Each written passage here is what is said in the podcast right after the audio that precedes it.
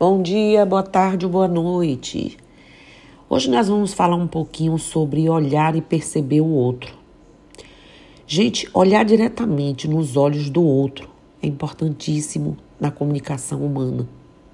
Mas se você quer entender a pessoa com a qual está conversando, se deseja criar laços emocionais ou simplesmente proporcionar um clima no qual vocês possam trocar informações, a gente tem de entender algumas regras gerais. O contato visual é uma medida para se obter é, um feedback né, sobre pontos específicos da conversa. Por meio dele, é possível perceber se o outro entendeu uma mensagem, se concordou, se quer contra-argumentar. O olhar determina o ritmo da conversa. Com o olhar, você, você entrega o bastão para que o, a outra pessoa, a outra parte, continue a conversa. Isso é importante. Eu estou falando isso porque hoje as pessoas se percebem cada vez menos, olham para o outro cada vez menos. E as discussões, as desavenças ficam cada vez maiores. É possível obter informações valiosas analisando se quando, quanto e como o outro está olhando para você. Mas para isso é preciso analisar e entender a pessoa com quem se está falando. Você deve compreender as particularidades e o perfil psicológico ali, o perfil emocional do outro e finalmente o contexto social daquele encontro, né? E daquela conversa. Somente assim a gente será capaz de entender e julgar corretamente todas as informações. Nesse contexto aqui, quero relembrar brevemente alguns fatores que influenciam o olhar. Digo relembrar porque todo ser humano nasce com a capacidade de ler ler os sinais corporais. No decorrer dos anos, infelizmente, né, desaprendemos ou perdemos parte dessas habilidades. Pois bem, um dos fatores que influencia o olhar é a distância. Se você invade a zona de conforto de outra pessoa, ela começa a desviar o olhar.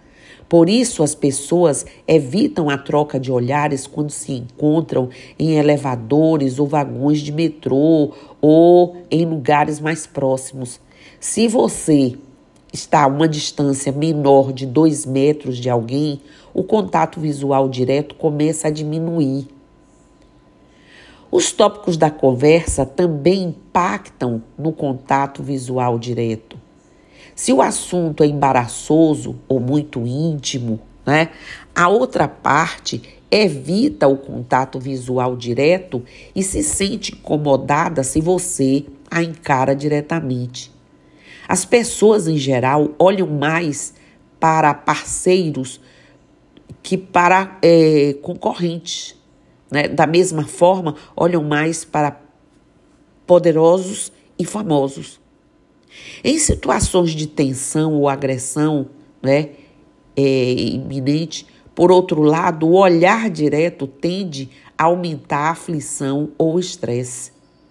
Vocês sabiam que estatísticas relatam que olhamos cerca de 75% do tempo diretamente para o outro quando estamos falando, mas somente 40% do tempo no momento de escutar? Ao relatar um assunto complexo ou difícil, a pessoa que fala também desvia com mais frequência o olhar. Também o ambiente e a autoconfiança da pessoa em geral e na situação em específico tem seu impacto. A própria linguagem corporal e do interlocutor, além de inúmeros outros aspectos, trazem suas consequências. Em outras palavras, né, é, a leitura da linguagem corporal, como no exemplo do olhar direto, somente é possível se conseguirmos ler a situação na sua total complexidade. Vivemos aí num tempo onde há certamente incertezas, fragmentação né, das estruturas sólidas, severas dúvidas sobre as perspectivas né, outrora aí formadas no que tange a vida. Tanto a filosofia quanto a teologia encaram esse novo tempo é, é, onde tudo o que se quer pode se alcançar.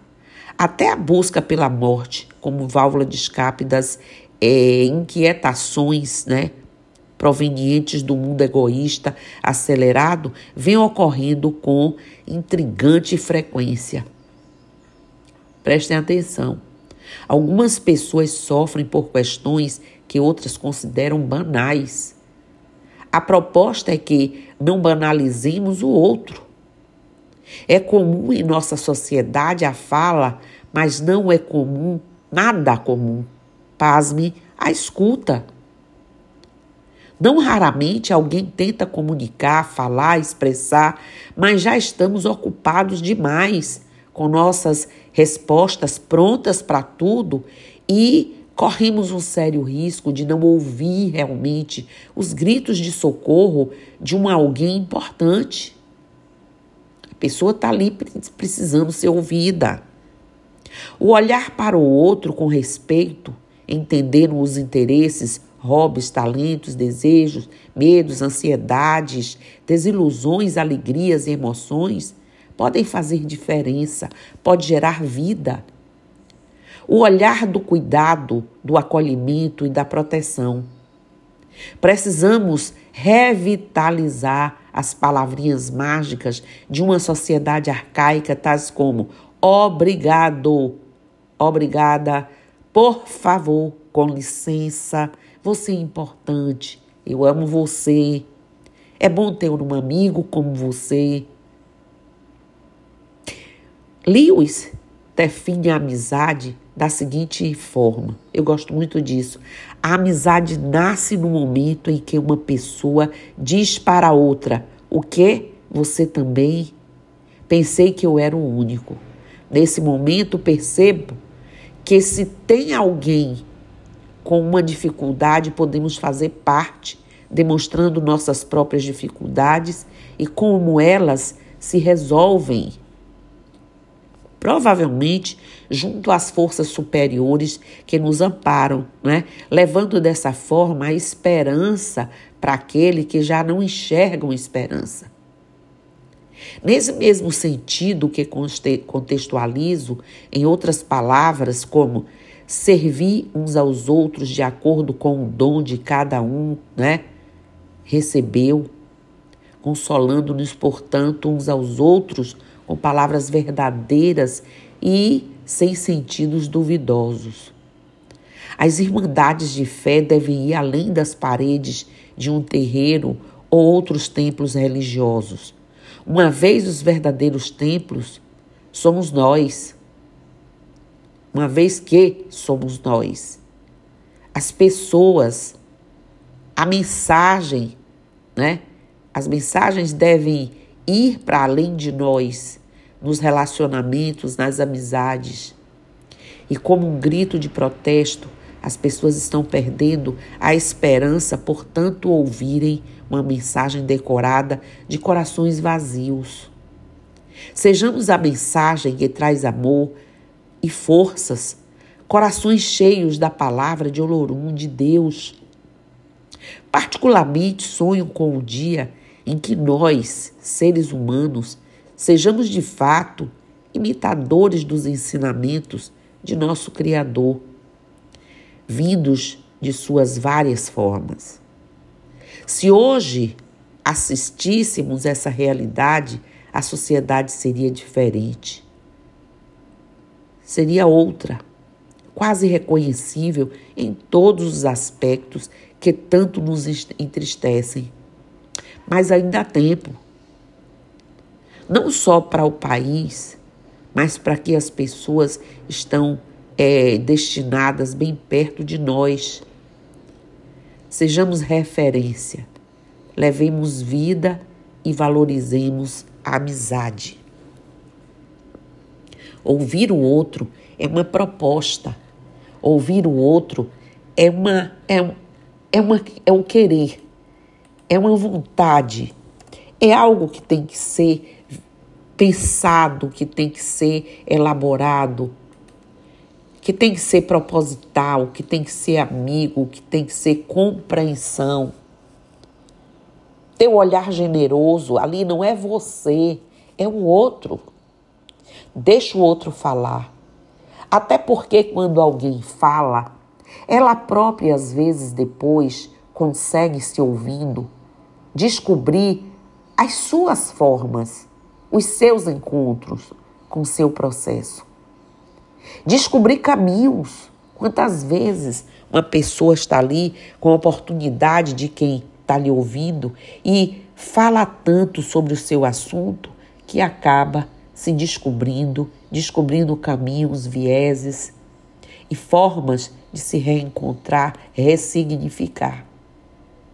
E é assim que a gente vai é, estimulando e levando o outro a fazer pelo menos o seu desabafo, a ter um ombro, um olhar, uma pessoa ali que se importe, que tenha um olhar e que perceba o outro. Ok? Essa é a pequena mensagem de hoje, mais grande em emoções e importância para vidas. Acredite que podemos salvar vidas fazendo isso, ouvindo, prestando atenção, tendo um olhar maior para o outro. Então, axé, namastê, saravá, motumbá, mojubá, colofé, mucuyu no zambi, e eu estou aqui.